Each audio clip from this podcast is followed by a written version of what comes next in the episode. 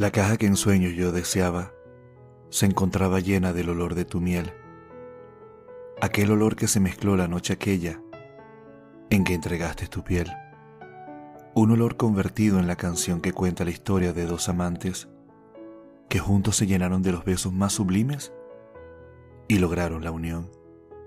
Observó con detalle los rincones de la caja vacía, en donde se guardan los olores que inspiraron su rebeldía, cuando por soberbia o malcredez decidió entregar su desnudez.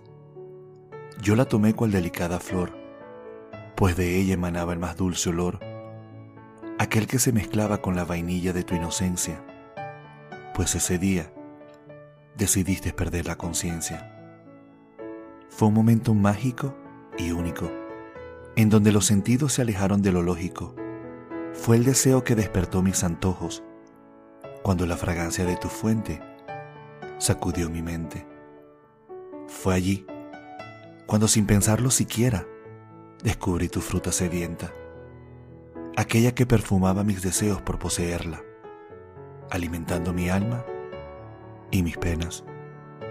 La caja dejó de estar intacta con su pues queda el recuerdo de la noche aquella, en donde fuimos dos perfectos extraños que sin vergüenza ni pena descubrimos la pasión del olor que transpiraba su huella. Como el mar borra las huellas en la arena, tu olor borró de mí todas las guerras, y fui feliz en ese instante en donde me entregaste tu flor.